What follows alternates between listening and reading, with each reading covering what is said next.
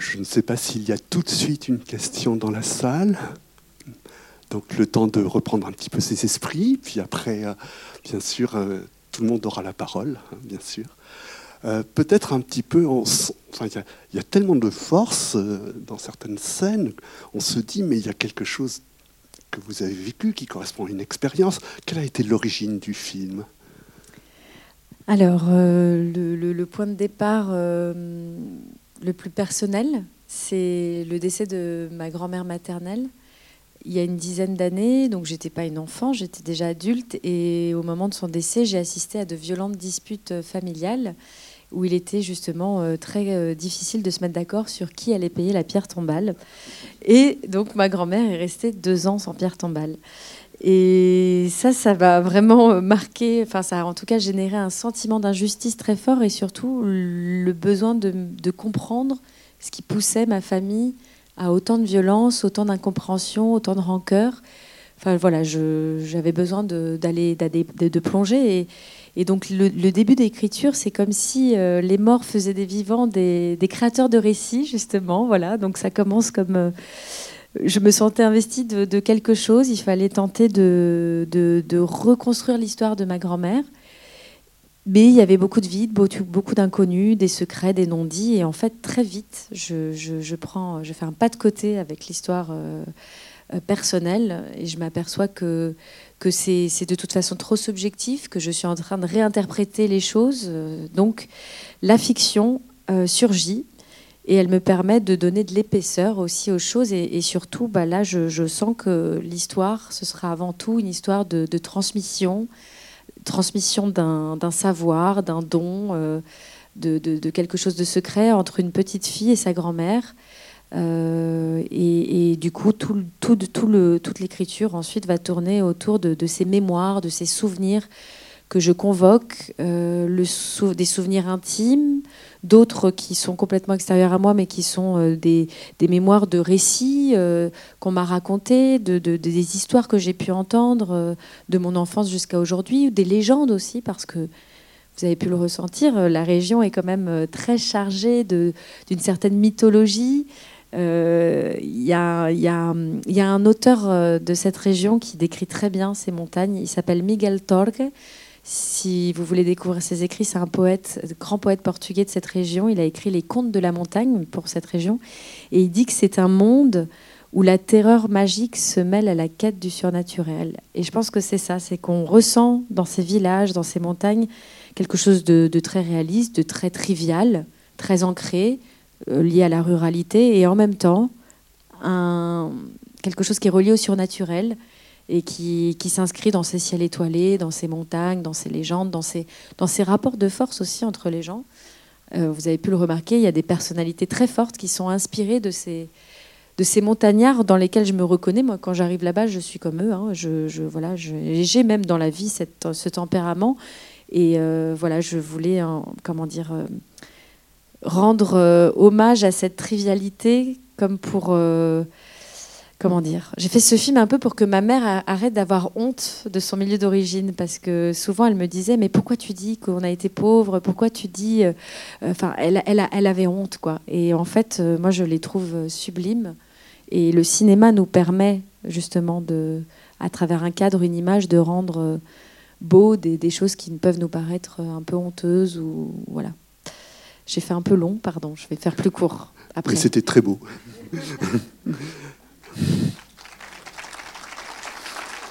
Merci.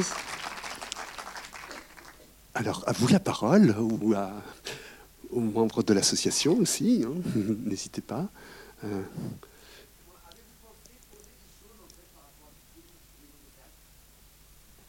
Ah oui. Alors, euh, j'apporte le micro parce qu'on n'a pas entendu. Oui, pas très bien entendu.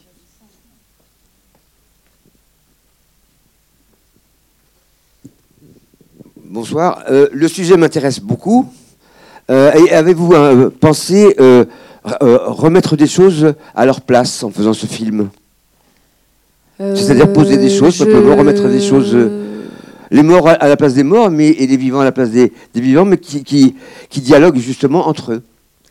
Oui, enfin, je pense que ce qui doit être à sa place, c'est vrai qu'il est question bah, d'une morte qui est déshonorée, donc, donc effectivement, elle a du mal à, se détacher du monde des vivants et elle va donc passer par sa petite fille, par Salomé, qui, justement peut être en lien avec ces invisibles pour pour rétablir justice auprès des vivants. Et puis il y a ces vivants qui l'empêchent de partir parce qu'il y a le frère qui revient pas, un des fils qui revient pas. On la garde plus longtemps que prévu euh, à la maison, donc euh, on, la, on la garde attachée à ce monde et, il va falloir attendre ce rituel euh, de finale, un rituel de libération.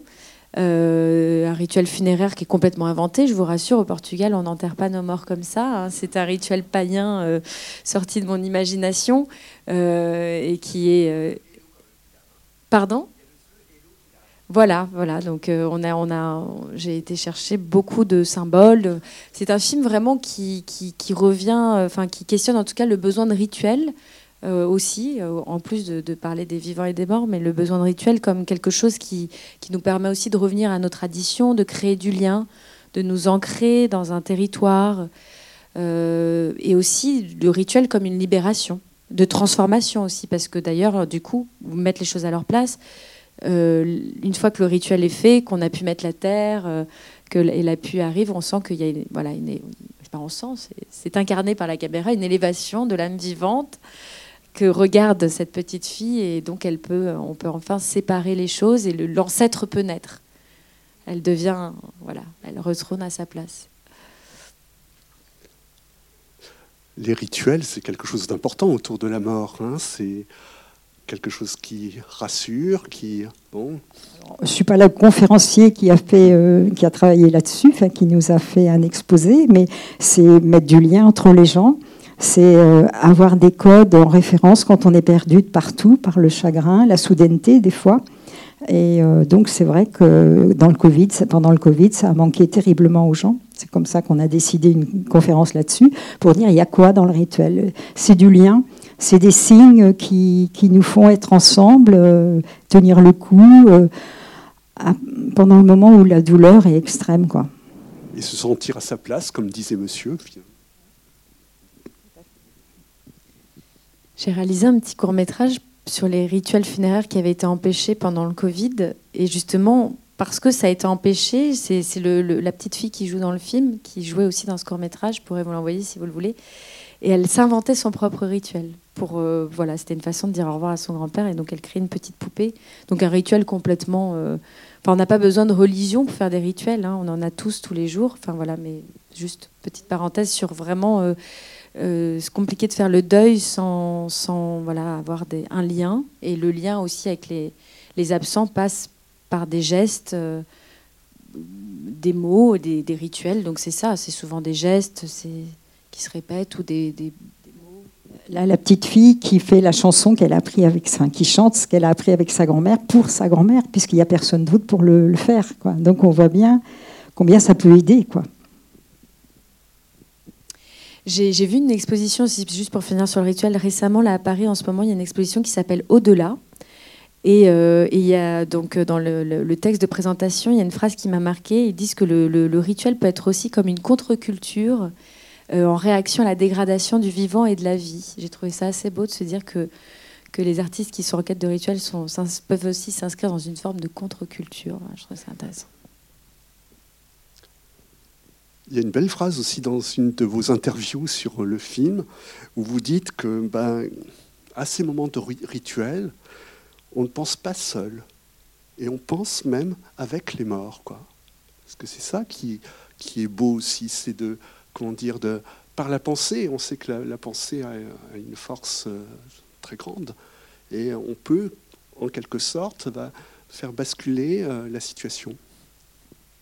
Oui, mais cette pensée des morts, c'est ce sentiment avec lequel j'écris le film. C'est-à-dire que, donc, comme je suis très euh, liée à cette région, euh, quand je reviens à chaque fois, plusieurs fois par an, et que je traverse en voiture ces paysages, j'ai vraiment l'impression que les montagnes sont chargées de, mémoires qui, sont là et qui m'observent, les mémoires des anciens, de, de ceux de mes ancêtres, en fait. Et, donc, c'est ça, c'est ce, cette idée de d'être un passeur de récits euh, et de, rester en lien, de, questionner ce qu'on nous a légué aussi.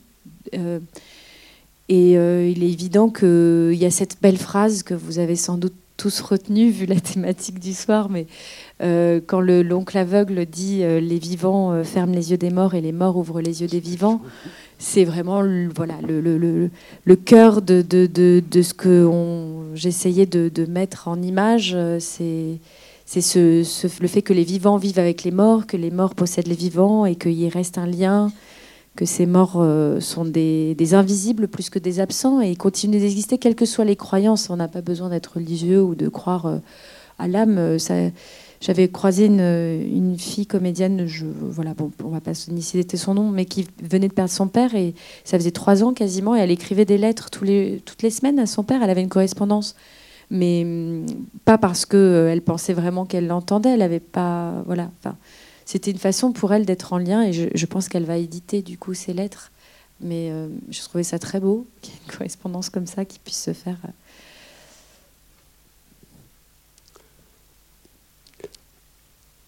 Dans cette interview, et puis peut-être après on parlera plus du sujet, mais dans cette interview, vous dites que le tournage a été fort en rebondissement. Est-ce que vous pouvez dire un petit peu Et vous nous avez raconté des petites choses là? Euh, oui, le tournage a été fort en rebondissement. Euh, bon, il est vrai que quand on s'attaque à la sorcellerie, c'est pas de tout repos. non, je ne veux pas rentrer dans un domaine de croyance, mais c'est vrai qu'il y a eu énormément de rebondissements. Je pense que dans l'ensemble, tout le monde était très, euh, comment dire, tous les gens du village et, tout le monde a été très content du film et très investi et très solidaire. Mais il y avait quelques ennemis et il, suffit d'une ou deux personnes ennemies pour, euh, pour créer euh, euh, un désordre. Et, il s'avère que oui, il y a eu quelques désordres, mais qui nous, sur lesquels on a toujours rebondi. et c'est vrai que bon, l'un des moments les plus difficiles, ça a été de, pendant le tournage de ce film, mon beau-père est décédé. C'est à lui que je dédie le film. Et donc, euh, la petite fille qui joue, Salomé, c'est ma propre fille. Donc ça, vous le saviez sans doute pas. C'est encore une autre histoire, l'histoire du casting, mais c'était pas prévu. Et puis, euh, j'écris ce film depuis qu'elle est toute petite comme ça. Donc, autant vous dire que j'avais jamais pensé à ma fille. Et en fait, j'ai cherché une, une, fille plus âgée qu'elle. Normalement, au scénario, Salomé était un peu plus âgée. Et puis en fait, euh, voilà, elle était, elle était là à côté de moi et elle s'est emparée du rôle euh, merveilleusement bien. Et tout ça pour dire qu'elle perdait son grand-père euh, pendant le tournage. Donc la réalité a rattrapé la fiction vrai sens du terme. Donc on est revenu en catastrophe en France pour, pour assister voilà, aux funérailles de son grand-père à Paris. Et on repartait vite en avion pour enterrer à Vaux pendant 15 jours parce que le, final du film tout le final, au moment du cercueil qui descend de la maison jusqu'au cimetière, c'est environ 20 jours de tournage. Voilà, c'est énorme. Voilà. Mais, euh, mais c'était dit comme ça, ça paraît violent, etc. Et en même temps, on, était on avait tellement parlé du deuil et de la mort à travers le film, la fiction. Et on avait en plus fait ce court métrage de fiction de Covid ensemble. Euh, donc en fait, quand son grand-père est décédé, bien sûr, ça n'a pas enlevé le chagrin. On a beaucoup pleuré et c'est important. Mais, euh, mais la mort n'était pas un tabou, en fait. Euh, c'était un sujet qu'on avait abordé librement. Et donc, c'était tout à fait naturel de questionner alors qu'est-ce que tu vas faire pendant la cérémonie? Qu'est-ce que va faire ton petit frère? Et donc, on, voilà, on est partis euh, tous les trois. Bon, mon compagnon était déjà là avant parce qu'il avait tout à gérer. Sans doute, vous savez, le deuil, ce que ça génère. Bref, mais c'était naturel et c'était sans tabou. Et, donc, euh, c'est comme si ces films avaient préparé, euh, voilà, ça nous avait permis d'ouvrir euh, les discussions. Et, je dis souvent que les enfants doivent voir Alma Viva. Et d'ailleurs, il y a beaucoup d'enfants déjà qui l'ont vu, parce que ça permet aussi de, lever le tabou. comme vous l'avez dit très bien, on parle jamais de la mort, on cache nos morts, on, meurt de moins en moins à la maison, on, on, écarte le drame de nos vies parce que il nous encombre parce qu'il nous rappelle qu'on est vulnérable, qu'on est, euh, est voué à, disparaître et qu'on aimerait être tout puissant, je crois. Hein, et nos sociétés nous vendent cette euh, toute puissance. Donc on est dans le déni d'une réalité qui n'est pas tout à fait euh, normale. Et, et, je pense que les rituels de mort sont là depuis le début de l'histoire de l'humanité. C'est pas pour rien. Donc donc c'est important de s'y rattacher. Et ce que vous faites, c'est important de pouvoir se rappeler que oui, bah ça fait partie de la vie. Et j'espère que le film vous a pas plombé qu'au final, quand même, derrière la mort, il y a, cette âme en vie, l'âme vivante. C'est ce que j'essayais de, en tout cas, de, mettre dans chaque plan un peu de vie, un peu de mort, et que les deux se mêlent. Quand il y a le gamin qui tape les mouches, ou plein de, enfin, c'est la mort euh, entre.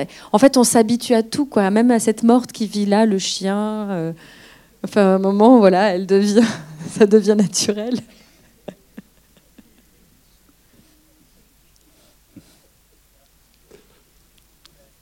Euh, ah.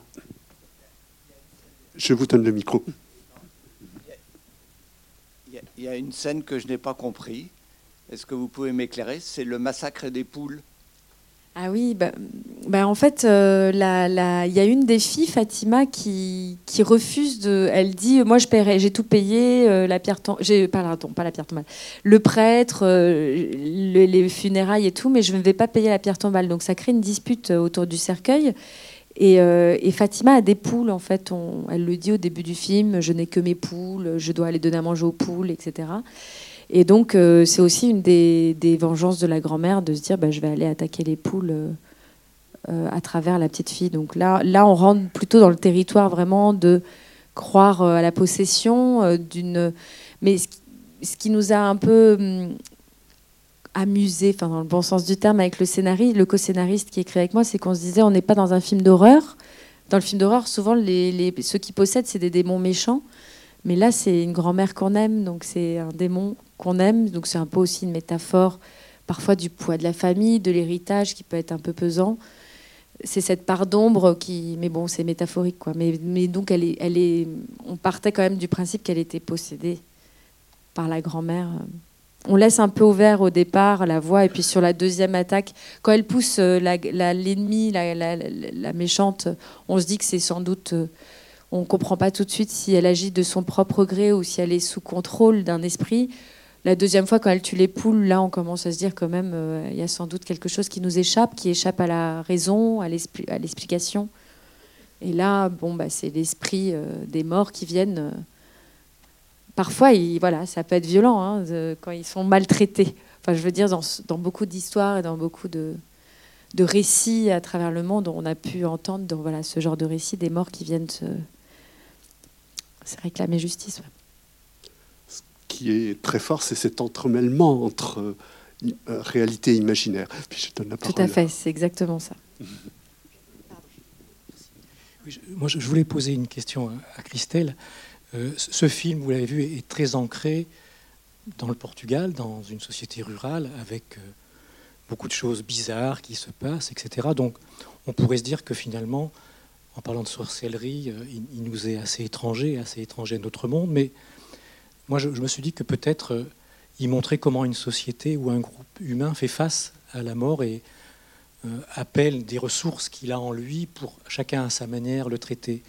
À partir de là, est-ce que vous ne pensez pas que finalement, quelle que soit la culture dans laquelle on, se situe, il y a des choses qui sont assez universelles qui se passent euh, autour de, la mort et qui sont les mêmes finalement partout quand on, parle de la mort? Oui, mais tout comme quand on parle de l'amour, je pense que c'est évident que le film s'ancre dans un territoire très précis et pourtant il est comme un miroir tendu vers le reste du monde et, au final, toutes ces rituels, toutes ces croyances qui sont abordées là paraissent très anthropologiques. Donc c'est le cas. J'ai observé beaucoup le terrain, mais pas que. J'ai été chercher en fait euh, des influences partout dans le monde. D'ailleurs, vous allez être étonné d'entendre que la part de sorcellerie m'a été euh, beaucoup inspirée par euh, la sorcellerie en France.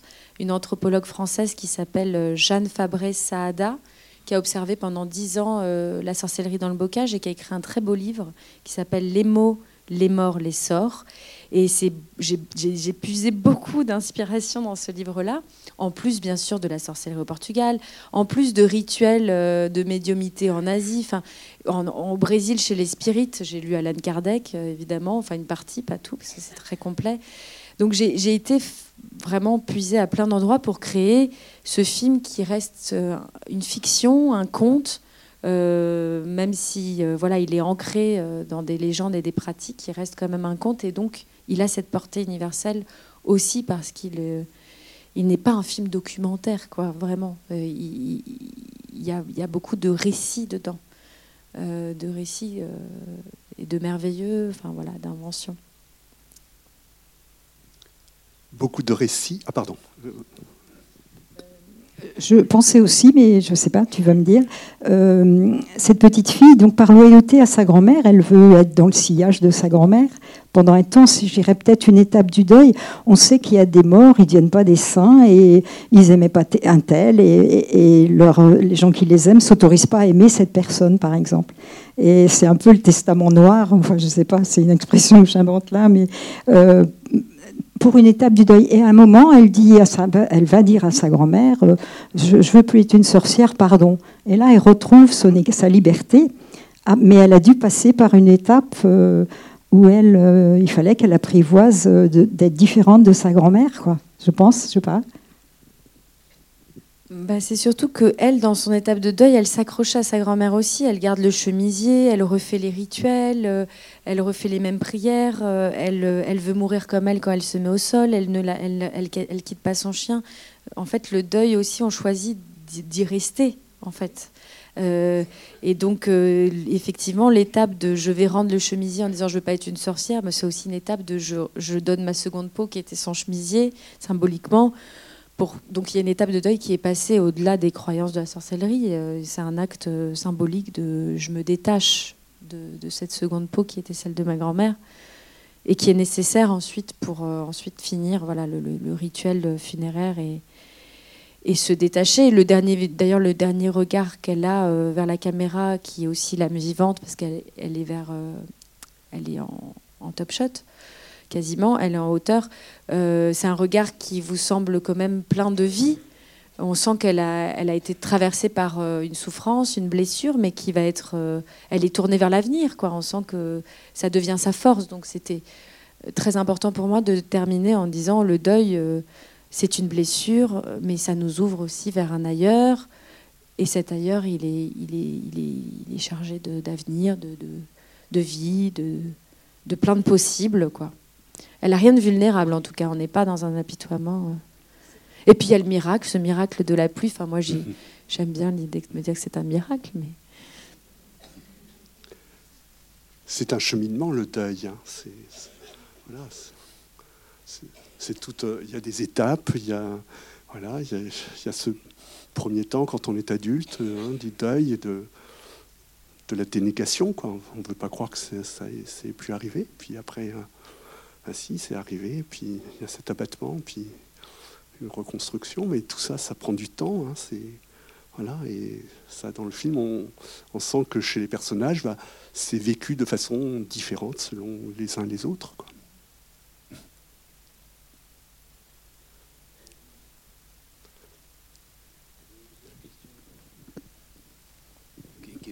Enfin, je sais, je, la pose quand même. Hein.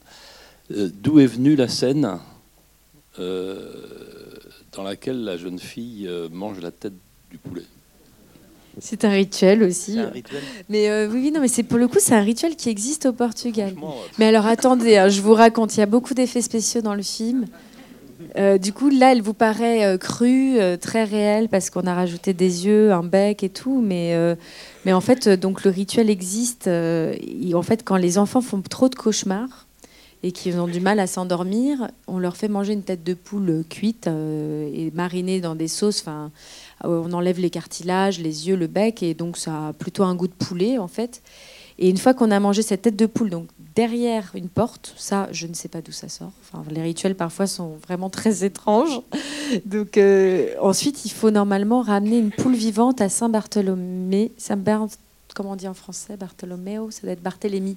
Saint-Barthélemy euh, voilà. Et c'est pour enlever les cauchemars. Mais moi, j'ai un peu euh, changé le truc. Euh, où on donne l'impression qu'elle est du portugais, mais pas cette région, d'une autre région. Ça, c'est un rituel portugais pour le coup. Mais vous voyez, par exemple, les cigarettes qu'on allume, c'est pas du tout portugais. Ça, ça vient d'Asie. C'est vraiment. Euh, mais souvent, quand on appelle les morts, j'ai remarqué qu'il y a des symboles euh, dans, mes recherches. il y a souvent les mêmes éléments. Il faut de la fumée, donc soit ça passe par l'encens ou des cigarettes, des cigares euh, en Amérique latine, tout ça. Soit, pardon, dès qu'il faut chasser les mauvais esprits, il y a de l'eau et du sel. Et ça, c'est très courant, par exemple, au Japon, en Russie. donc l'eau et le sel, c'est tout le temps.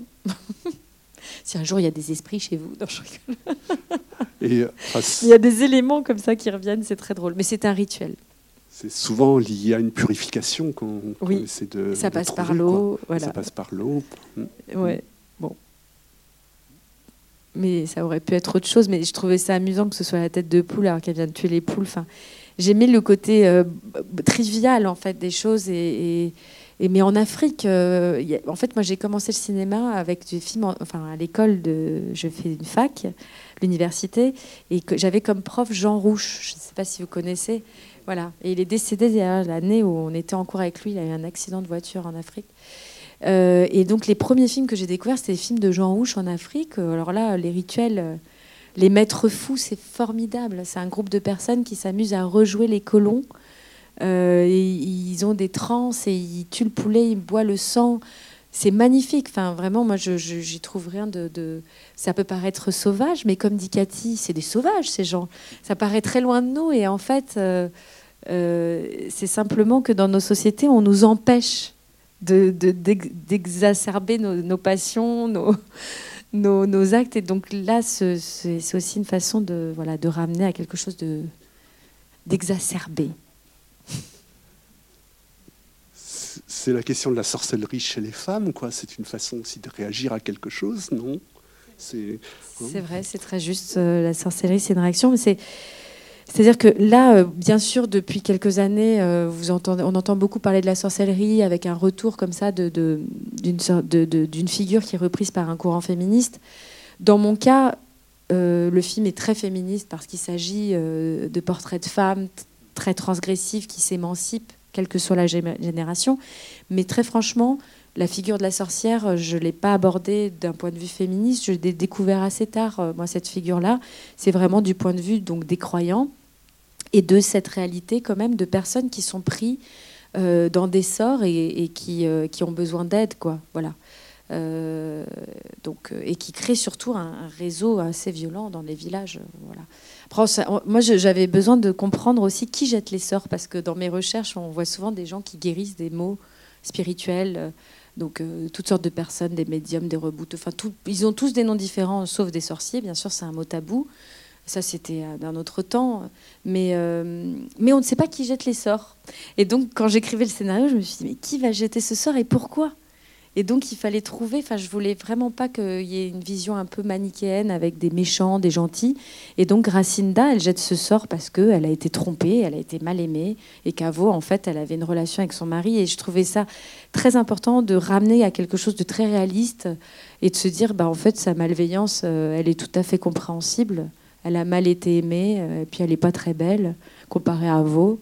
Je rigole. Non, mais tout ça pour dire que je- je- j'avais vraiment une, Je me suis posé la question du mal, d'où vient le mal, et j'avais vraiment l'impression.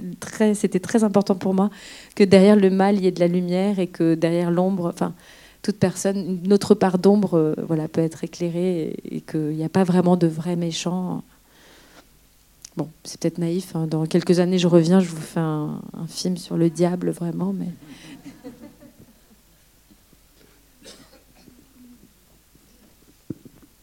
Euh, alors déjà, merci beaucoup parce que le film était magnifique. Et euh, Salomé, elle m'a beaucoup touchée. Je me suis vachement euh, trouvée en elle. Et je voulais savoir bah, déjà elle a quel âge? Et est-ce que c'est plus simple de diriger sa fille et justement qu'elle capte directement les émotions qu'elle doit transmettre? Parce que vraiment, c'est rare de voir une enfant aussi pertinente à la caméra, je trouve. Voilà. Bah, merci beaucoup pour elle. Euh, donc elle avait 8 ans et demi quand on tournait, aujourd'hui elle a 10 ans. Et euh, en fait, euh, c'est quand même un grand défi, une grande responsabilité. Ça peut même être un peu risqué de travailler en famille.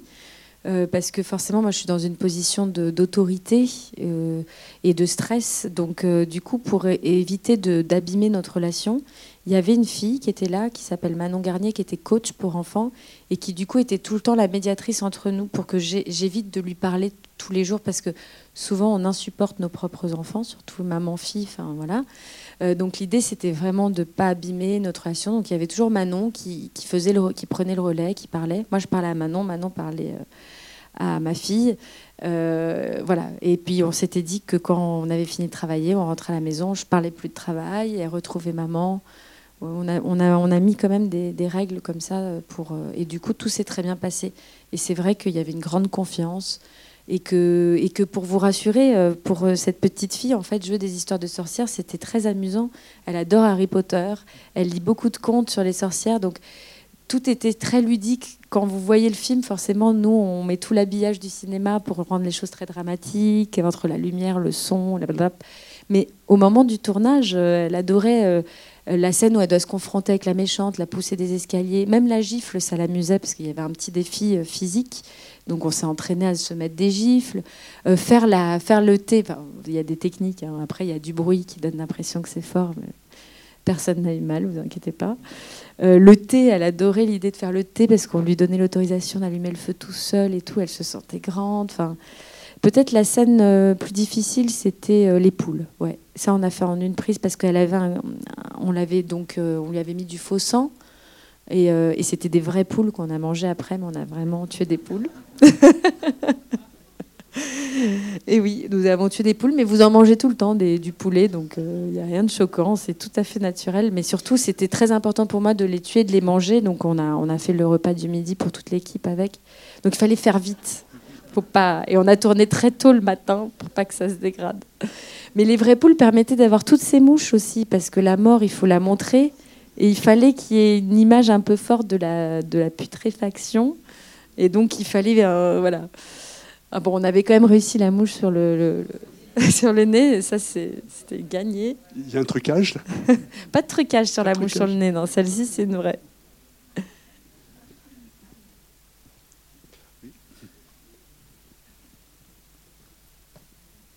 Bonsoir. Comment le comment l'incendie euh, au point de vue du timing, enfin, est-ce que c'est oui, j'ai compris. vous vous dites, mais comment ils ont fait quoi?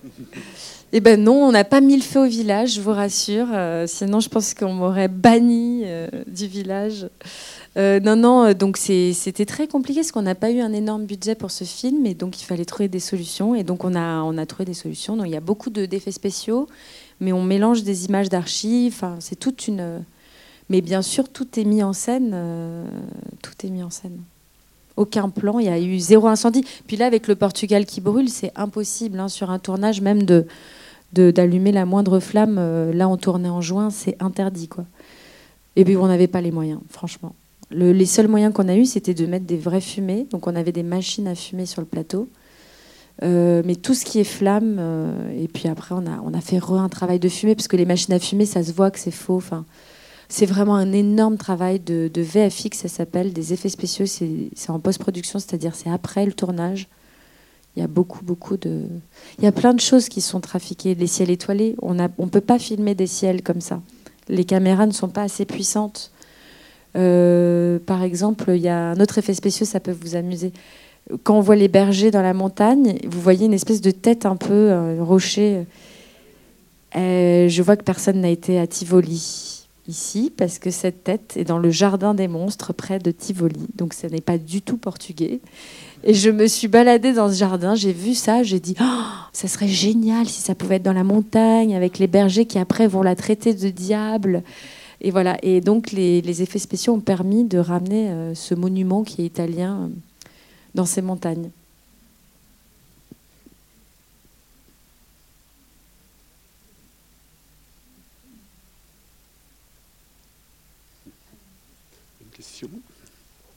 allers-retours. J'ai pas vu.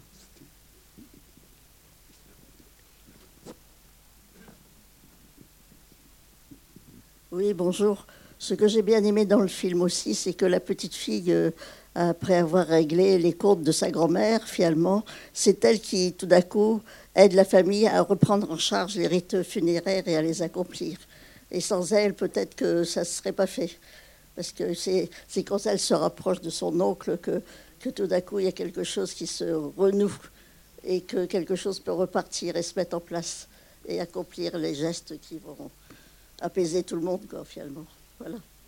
Oui, c'est tout à fait juste. Et d'ailleurs, elle dit à son oncle euh, Mais arrête, elle t'aime. Elle lui transmet un message d'amour en disant que sa grand-mère l'aime.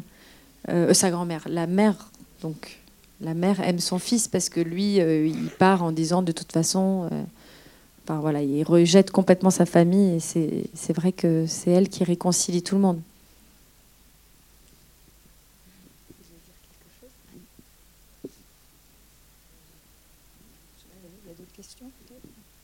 Euh, pourquoi Christelle est là ce soir C'est parce que nous étions au festival Premier Plan euh, avec Claude. Et puis, bon, on est allé voir des films un peu par hasard, hein, c'est pas trop. Puis, euh, on a vu ce film. On avait pas mal tâtonné avant au sein de l'association pour se dire, pour un ciné-débat, quel film on va choisir. On, choisissait, la technique ne suivait pas parce qu'il n'était pas numérisé. Enfin bon, puis on voit ce film et on se dit, ben, voilà, voilà le film pour le ciné-débat, ça nous a semblé une évidence. Voilà, donc euh, après on s'est mis en rapport ben, avec Louis Mathieu, avec les 400 coups, Benjamin, et, euh, et, puis, et puis surtout, euh, on est allé vous voir à la, à la fin de la séance, et on a eu en fait un, un, vrai contact, mais qui s'est fait d'emblée, ça n'a pas été long parce que vous étiez pressé, et d'emblée vous avez dit, ah, votre association, c'est intéressant. Mais si vous faites ça, je viens à Angers. Voilà. Et, voilà, donc euh, pourquoi, euh, pourquoi on en est là ce soir? Et puis merci beaucoup. Non, mais je, voulais vous remercier parce que ça. Voilà. Merci. Merci à vous. C'est vrai que ça m'a tout de suite attiré parce que c'est ce que je disais un petit peu au dîner. Euh, je, ne sais pas pour quelles raisons, enfin si je les sais, mais elles sont trop intimes, mais j'ai un rapport assez fort avec la mort. Et, euh, et du coup, j'étais très émue tout à l'heure à l'ouverture quand tu as lu ces mots et de voir que vous étiez tous réunis parce que vous saviez qu'on allait parler de ça. C'est étonnant parce que, comme tu le disais, souvent euh, c'est rebutant. On se dit, mais non, on va pas parler de la mort, ça nous, c'est, plombant. Et donc, je me sentais un peu seule, moi, avec mon sujet qui m'intéresse et qui plombe tout le monde. Donc euh, non, ça me, ça, me, ça me touche beaucoup. Enfin, j'ai tout de suite, je me suis tout de suite dit, il fallait être là. Et puis en plus, Angers, euh, les 400 coups, enfin voilà, tout était normal et, et c'est vraiment important.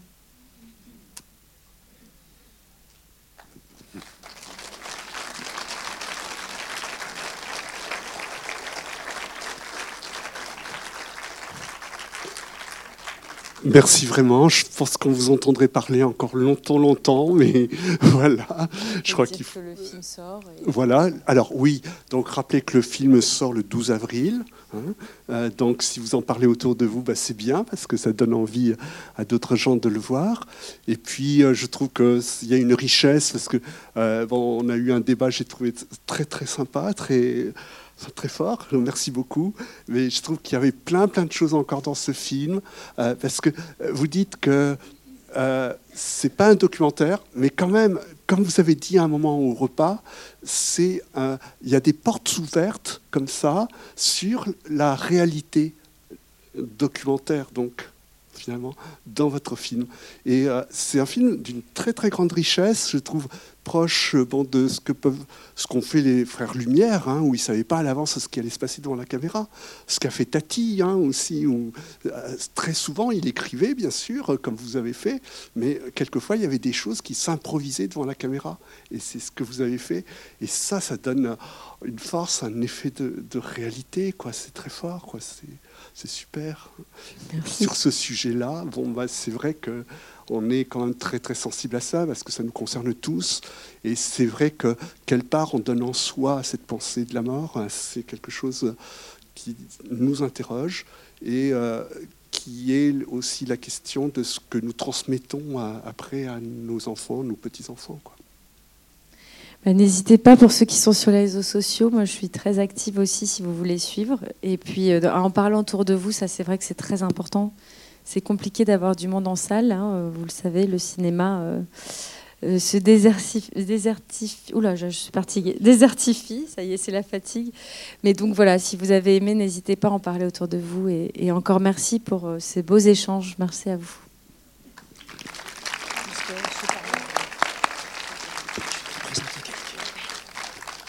Eh ben, merci aussi. Euh, voilà, belle soirée. Euh, juste vous donner un rendez-vous, euh, un prochain rendez-vous de notre association. Donc ce sera, c'est pas tout de suite, il y aura d'autres choses avant, mais le 7 novembre prochain, on fera une conférence intitulée Quel lieu pour les morts? Donc ça, on verra ce qu'est un cimetière jardin paysager, une forêt cimetière, enfin voilà. On, a déjà des intervenants euh, plus ou moins choisis. Donc pour euh, parler du rôle des cimetières depuis le Moyen Âge jusqu'à aujourd'hui, qu'est-ce qui existe aujourd'hui en définissant les choses et puis quelles sont les aspirations pour demain, notamment les dimensions écologiques, euh, économiques, de sobriété. Voilà. Donc 7 novembre, vous pouvez déjà le noter sur vos agendas parce qu'on a réservé la salle il y a deux jours. Merci.